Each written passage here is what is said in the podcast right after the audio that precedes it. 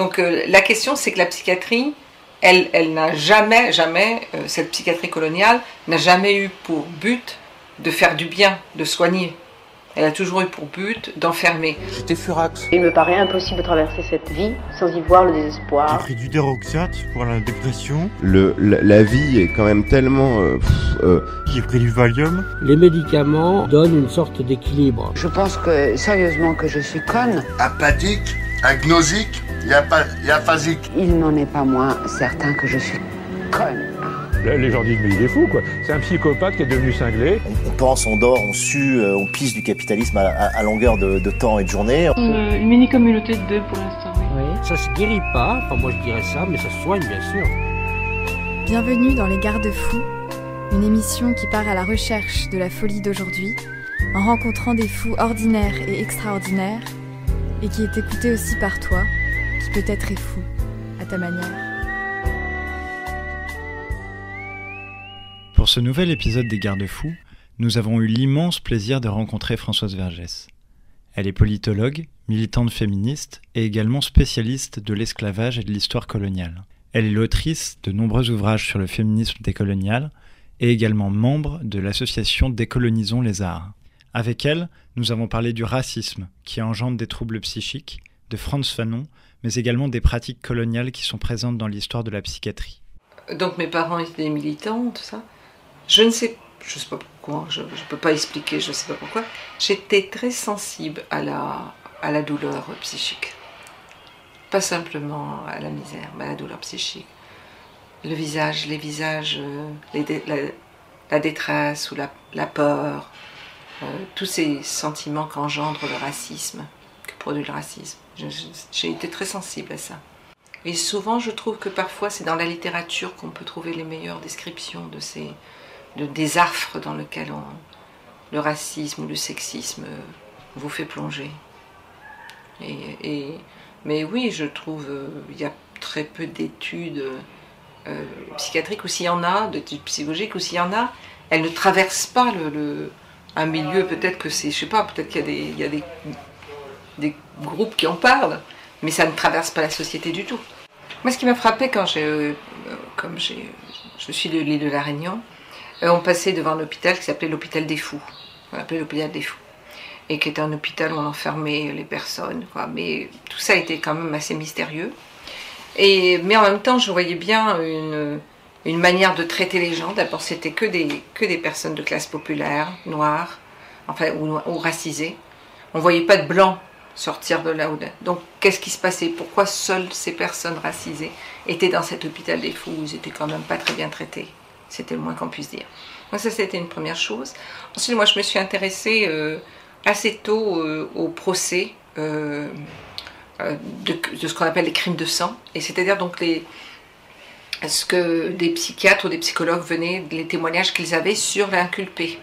Et c'était toujours à La Réunion, donc des blancs, des hommes blancs, euh, qui venaient parler de personnes qui étaient des Réunionnais, qui avaient tu- tué quelqu'un, enfin bon, dans leur famille, et qui ne parlaient eux-mêmes pas créole du tout, mais qui pouvaient dire, tiens, cette personne, voilà ce qu'elle a, voilà ce qui lui manque, etc. Enfin, tout un truc d'une pathologie, avec une description d'une pathologie qui me semblait sortir carrément de leur imagination.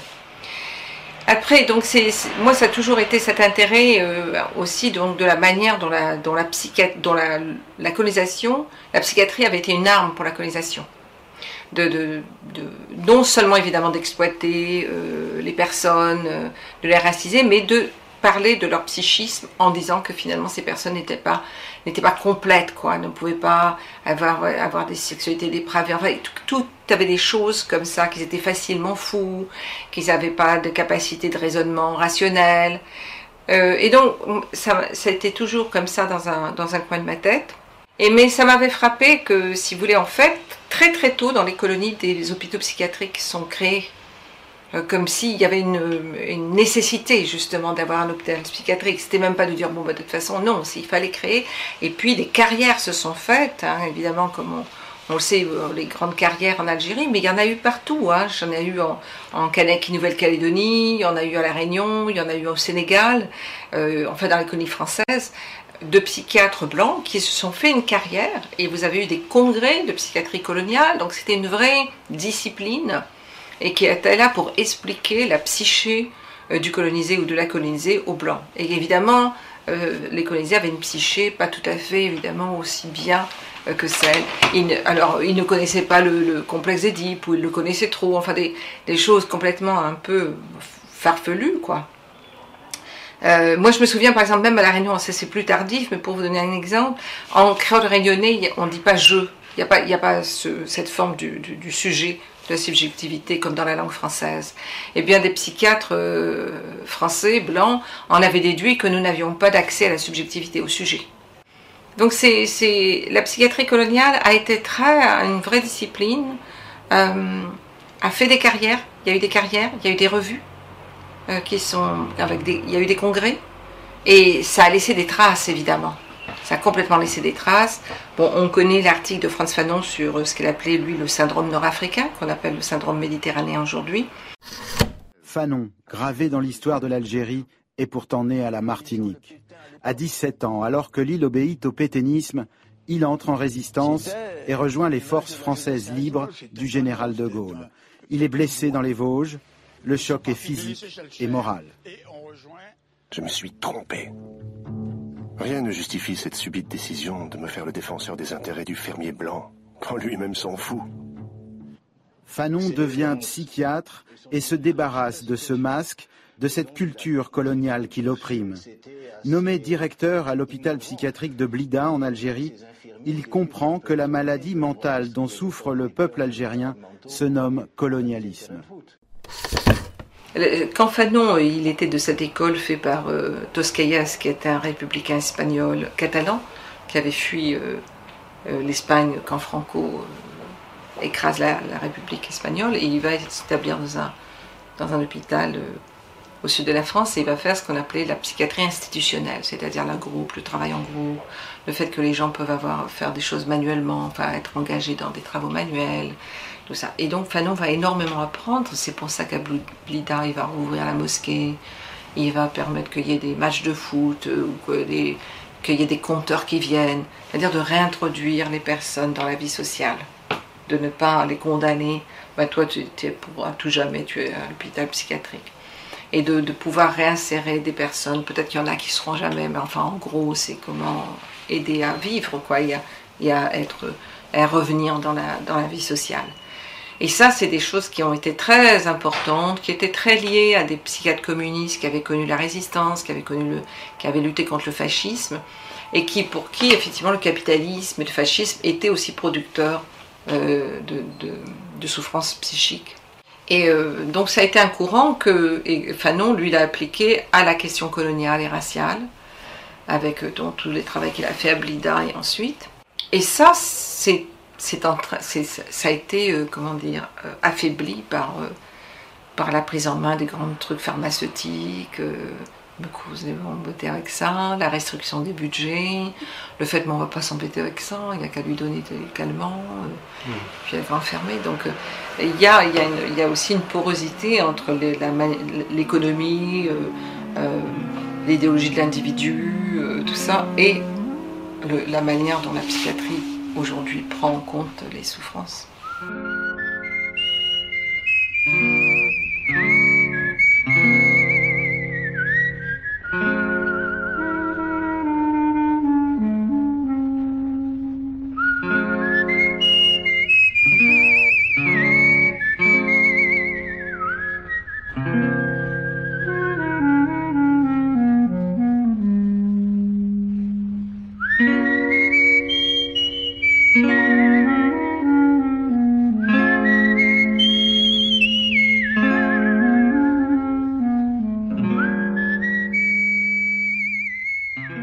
Fanon, d'une part, quand j'ai vécu en Algérie, j'ai connu, euh, connu Josie Fanon, la, dernière épouse de Fanon, qui était bon plus âgée, qui a eu un côté assez maternant avec moi, assez maternel. Je suis quand même toute jeune.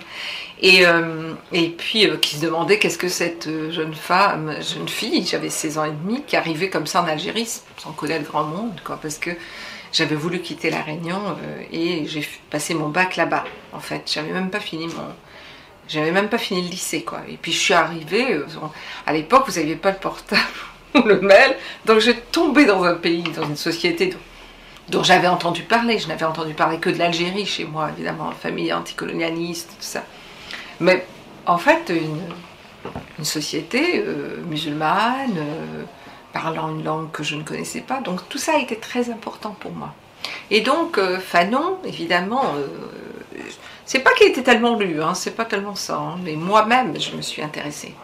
Donc j'ai lu assez tôt Peau Noir Masque Blanc, mais je l'ai lu en relation parce que on se souvient que ça commence, il parle des Antilles et des Antillais. Et donc moi, je faisais le parallèle avec l'île de la Réunion et donc la manière dont il fait le pot noir masque blanc. C'est vraiment cette question forte que le blanc devient désirable, qu'on veut être le plus près du blanc.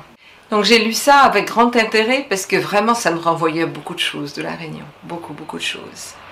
Euh, même donc quand il parle de cette soumission, de ce, j'avais vu ça aussi. Et là, et avec Fanon, il était possible d'en parler sans sans tomber dans, le, dans la critique euh, raciste blanche. Non, mais ces gens, ils sont comme ça, de toute façon. Et donc ça, c'était libérateur. Et voilà, donc Fanon, c'est ça, c'est cette, cette, compréhension dans, dans, Les damnés de la Terre. Son chapitre sur les, les, maladies induites par le colonial, là, son dernier chapitre sur la guerre, les faits de la guerre, et je trouve euh, aussi extraordinaire, quoi, absolument extraordinaire. Euh, c'est-à-dire qu'il arrive, que ce que Fanon a réussi à faire, c'est d'écrire, euh, analyser euh, ce que le racisme et le colonialisme fait et, comment ça entre dans le corps et dans l'esprit. Et comment c'est destructeur à ce niveau et comment la libération, la décolonisation ne, pas, ne peut pas être seulement la reconquête de la terre, du pays, mais aussi donc cette cette émancipation de, chaînes, on peut dire, ou de boulets, qui entrave, l'émancipation de soi. Des phrases telles que je les connais, ils sont comme cela, traduisent cette objectivation maximum réussie. Ainsi, je connais les gestes, les pensées qui définissent, expliquent ces œuvres.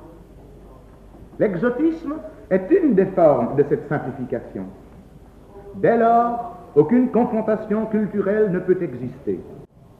Il y a d'une part une culture à qui l'on reconnaît des qualités de dynamisme, d'épanouissement, de profondeur, une culture en mouvement, en perpétuel renouvellement. En face, on trouve des caractéristiques, des curiosités, des choses jamais une structure. Là, il, étudie avec des, travailleurs nord-africains qu'il avait, qui le à Lyon et ou qu'il avait observé euh, euh, des consultations avec des psychiatres et que les médecins ou les psychiatres rejetaient euh, les souffrances, la description de souffrance de ces travailleurs nord-africains en disant mais ils se plaignent toujours, de toute façon ils savent pas. Enfin, tout est à la fois un déni de la souffrance psychique et une explication racisée ou stigmatisante cette souffrance. Ça a toujours été à la fois euh, d'être attentive à la manière dont une psychiatrie euh, blanche raciste euh, va interpréter des souffrances et, à la, et aussi à l'autre courant qui, est, qui ont ces courants d'exploration d'alternatives à justement ce discours raciste. Bah, il y a déjà, bon, ce que Elsa Dorlin avait étudié dans la matrice de la race, c'est-à-dire que les esclavagisés, s'ils voulaient être libres, c'était considéré comme un acte de folie. Euh, donc déjà, tout, tout a été pathologisé. Ensuite, sous l'esclavage, il y a aussi une pathologisation des femmes noires en disant qu'elles ont soit une sexualité débridée, soit elles sont naturellement des mamas, des nounous. Donc euh, on les enfermait dans des, dans, des, dans des rôles qui vont avec euh, des capacités affectives ou, des, ou au contraire des incapacités affectives. Donc où, où les, les esclavagistes vont dire des femmes noires qu'elles sont incapables d'être des mères, de ne savoir ce que c'est qu'être une mère, donc de l'affection maternelle, ou de dire qu'elles sont naturellement des nounous, des, nourrices. Donc c'est toute une circulation entre plusieurs, euh, euh, plusieurs affirmations qui toutes de toute façon sont là pour stigmatiser.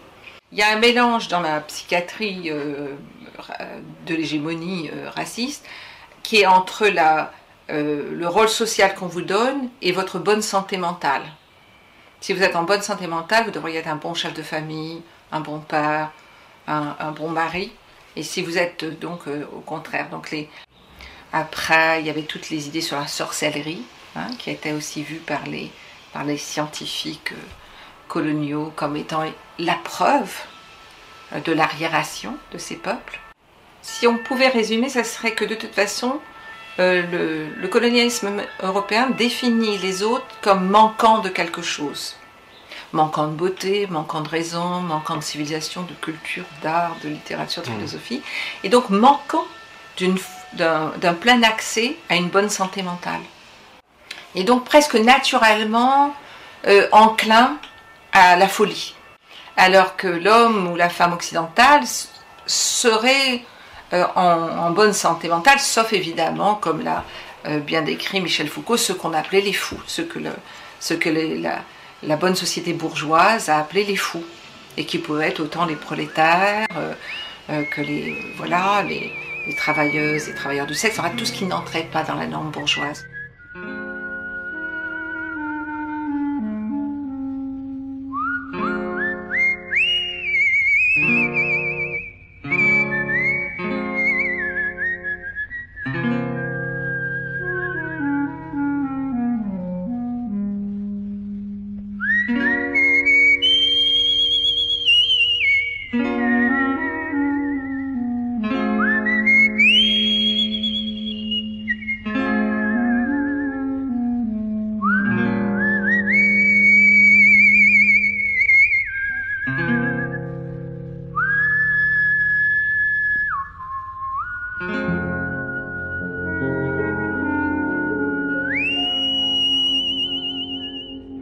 Alors, à la fois, l'hôpital des fous à La Réunion, comme on disait l'hôpital des fous, les gens étaient euh, euh, pas très bien traités, mais on se dit qu'il y avait une vie plus collective qu'aujourd'hui, où les gens sont beaucoup plus enfermés, et aussi la camisole euh, médicale est beaucoup plus forte. C'est-à-dire, on, assomme les gens avec des médicaments.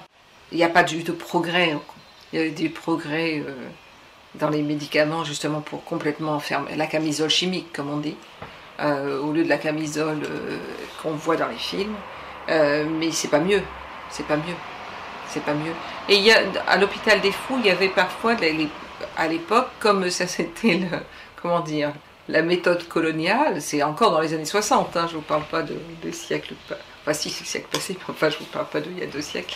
Eh bien, ils pouvaient être employés à des travaux euh, de réfection des routes. D'une certaine manière, ils sortaient. Alors évidemment, on peut dire c'est du travail forcé gratuit, mais aujourd'hui, ils sont complètement fermés. Donc euh, la question, c'est que la psychiatrie, elle, elle n'a jamais, jamais, euh, cette psychiatrie coloniale n'a jamais eu pour but de faire du bien, de soigner. Elle a toujours eu pour but d'enfermer. Que ce soit les, Noirs, les Asiatiques, les Arabes, pour désigner ainsi toutes, ces, toutes ces autres personnes, euh, elles ont toutes été pathologisées.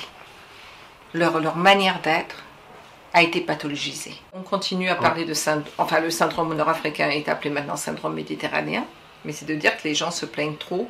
Alors, mais ça se dit, hein, moi j'ai des amis euh, médecins qui disent ça ne s'enseigne pas, mais ça se dit, ça se transmet. Donc il y a des choses, qui, des, formes de racisme qui ne se transmettent pas dans les livres. C'est pas dans le manuel de psychiatrie, on va vous dire en fait euh, euh, les noirs sont comme si. Mais la pratique va, faire ainsi.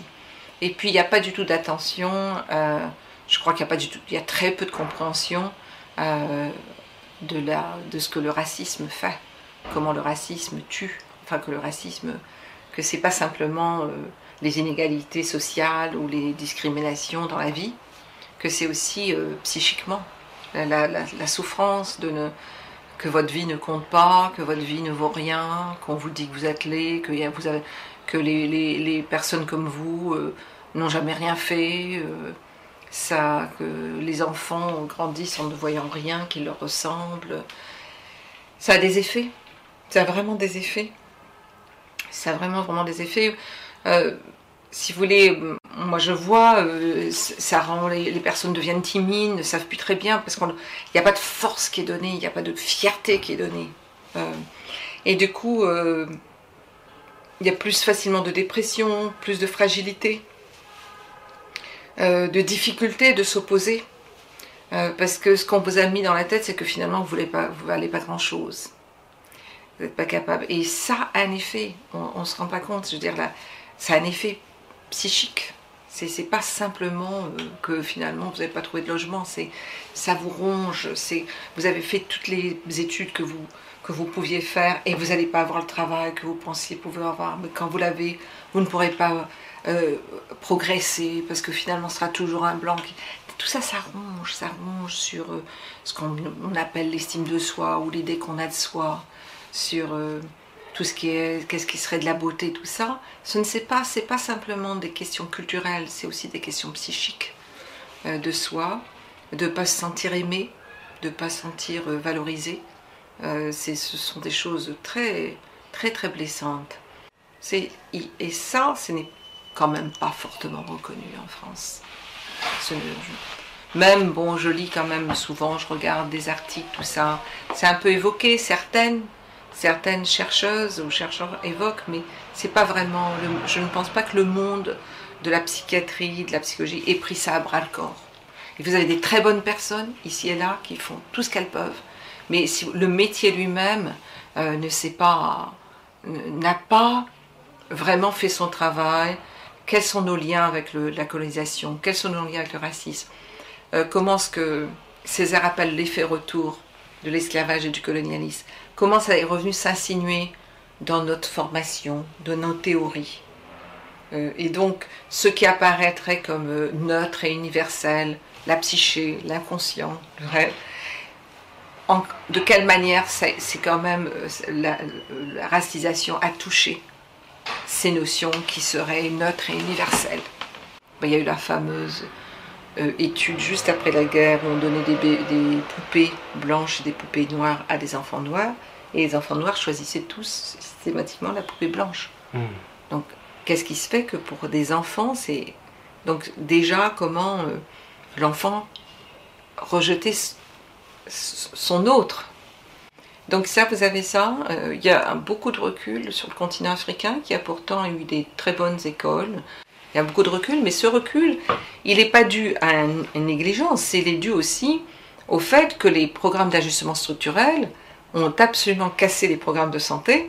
Et le premier truc qui part, c'est l'hôpital psychiatrique. Mmh. Donc, on voit aussi que les, programmes d'économie néolibérale sont des programmes qui sont contre la guérison, si, on peut. On pourrait le formuler comme ça. Euh, que, vraiment, le, continent africain, les Caraïbes, il y a beaucoup d'endroits où c'est complètement négligé. Quoi. C'est et toute une partie, et puis là, ça va gagner l'Asie, tout ça. C'est-à-dire, ces, tous ces régimes qui adoptent le néolibéralisme, euh, eh bien, adoptent des coupes euh, énormes dans les budgets de la santé, et donc, et, voit, et séparent la santé du corps de la santé, puis déjà se fichent de la santé, de la santé en général, puisqu'on voit le nombre de morts hein, en ce moment avec, le, avec la pandémie. Mais ce que la pandémie va faire à la santé psychique n'est pas pris en compte. Or, il va avoir des effets. Déjà en France, semble-t-il, il y a beaucoup plus de consultations post-confinement dans les services de psychiatrie. Les gens vont mal. Et, ça, c'est chaque fois mis sous le tapis.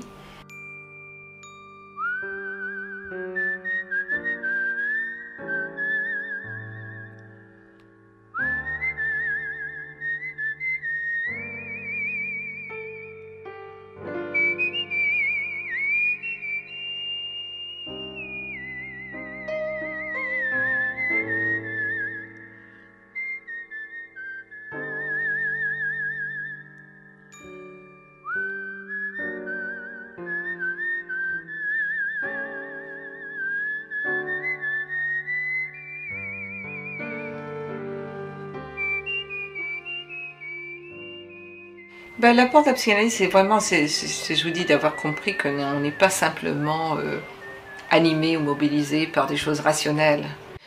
j'allais euh, comprendre ça, c'est-à-dire que j'allais surmonter parfois euh, des mauvais sentiments, comme on dit, que je n'ai pas que des bons sentiments. Et je sais qu'il y a des tas de personnes qui pensent n'avoir que des bons sentiments, tant mieux pour elles. Hein.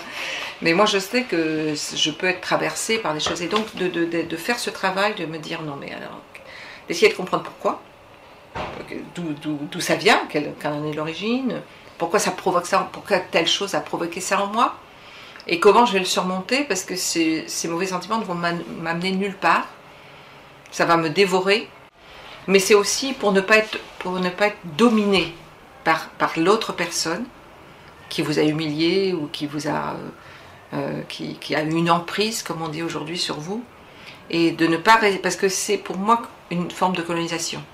Cette, personne est en train de coloniser ma, tête là. Je suis en train de penser du matin au soir à cette, ce qu'elle m'a fait. Est-ce que j'aurais dû dire Est-ce que j'aurais dû faire etc. Non, mais ça va pas là, Françoise. C'est pas possible. Donc, faire ce travail, pour moi, c'est un travail d'analyse, de psychanalyse. C'est pas simplement euh, euh raisonne. C'est euh, comprendre au fond de moi quel est le sentiment qui m'anime et donc de le surmonter. Pour moi, c'est ça là, ce que la psychanalyse m'a apporté. Donc, la théorie, si vous voulez, bien sûr, j'ai lu Freud, j'ai lu Lacan, j'ai lu, j'ai lu j'ai lu des, psychanalystes. J'ai beaucoup plus été intéressée par les, psychanalystes anglais comme euh, Donald Winnicott et Jean Bowlby qui s'intéressent aux enfants, aux bébés. Et comment euh, déjà ça commence, par exemple. Il y avait une chose qui m'a beaucoup intéressée parce que ça a à voir avec le colonialisme et le racisme. C'est que Winnicott, pendant la guerre, la deuxième guerre, euh, le, gouvernement anglais va prendre des enfants pour les mettre à la campagne, loin de leurs parents, pour les protéger du, du blitz, etc. Donc des petits de... Et en fait, ça va être pire pour eux que s'ils étaient restés. Et un autre, euh, dont le nom est de Spitz, va faire la même chose avec dans les prisons. C'est-à-dire que de, on, retire les enfants aux femmes qui sont dans les prisons. Les enfants vont beaucoup plus mal que s'ils restent avec leur mère. Donc, alors que l'idée serait, non, mais il faut les éloigner, c'est pas bien, tout ça, etc. Et euh, donc, par exemple, et en fait, les enfants était beaucoup moins bien, allait beaucoup moins bien. Et donc, après, si on, transpose ça, ce qu'on a fait aux enfants amérindiens, aux enfants réunionnais, les enfants de la Creuse, aux enfants euh, aux enfants aborigènes, euh, en fait, toutes ces, aux enfants inuits, enfin, tous ces exemples qu'on peut avoir, on voit que cette séparation qui est pour le bien, euh, et, qui part d'une idée de la manière dont les gens dont votre esprit fonctionne, dont, votre dont vous allez fonctionner, qui est complètement rationnel, qui, ne tient pas compte de la vie humaine, si vous voulez, qui ne tient pas compte qu'en fait, on a beaucoup plus besoin d'être avec sa mère ou son père que d'en être séparé au nom du bien. Et que ça induit, ça a provoqué des suicides chez les enfants, euh, des, dépressions à vie, euh, des formes d'alcoolisme, des formes de... parce que quelque chose avait été cassé. Et les enfants de la Creuse, euh, ces enfants de la Réunion, des Réunionnais, parfois un an, qui ont été envoyés majoritairement dans la Creuse, c'est pour ça qu'on les appelle les enfants de la Creuse. Dans les années 60, ça s'était arrêté très tard, dans les années 80. Euh, et c'était pour leur bien. Et c'était des petits enfants noirs qui se retrouvaient dans des familles euh, de paysans ou d'autres, bouleversés, pensant que leurs parents les avaient abandonnés, les avaient donc en gardant une blessure terrible, terrible. Certains, plus tard, mais plus tard ils étaient adultes, ont fait le travail de retrouver leurs parents, retrouver leur mère avec toujours un sentiment. Puis ils avaient des frères et sœurs qui, eux, avaient continué à grandir. Donc il y en a un qui parle très bien de ça, les sentiments euh, euh, de rage et de colère qu'il avait enfin, envers ses frères et sœurs, qui, ne méritaient pas, mais parce que eux, ils avaient eu l'amour de la mère, alors que lui en avait été privé. J'ai lui, puis je connais aussi, il y a des, femmes qui parlent de ça. Et donc la destruction vraiment de personnes qui, me disaient euh, qu'ils n'avaient jamais réussi ou qu'elles n'avaient jamais réussi à complètement euh, être libérées de cette blessure. Si vous voulez, la, présentation de la pandémie, ça a été il faut protéger ci, c'est ça. Mais en fait, c'était comme si on ne parlait que des personnes en bonne santé. Et évidemment, la, la, question des personnes âgées aussi, moi j'ai trouvé ça très incroyable. C'est-à-dire qu'en fait, c'était une société d'une cruauté totale qui disait mais les vieux, on peut s'en débarrasser, quoi. On les laissait mourir tout seuls. Il n'y avait même personne pour leur tenir la main. C'est une cruauté effroyable. C'est-à-dire, c'est vraiment le néolibéralisme, c'est casser les liens intergénérationnels entre grands-parents et enfants et petits-enfants, entre, enfants et parents. C'est faire de nous, de chacun de nous, un individu. Et ça, ça a des effets psychiques. Parce que tout seul, c'est pas vrai, ça n'existe pas.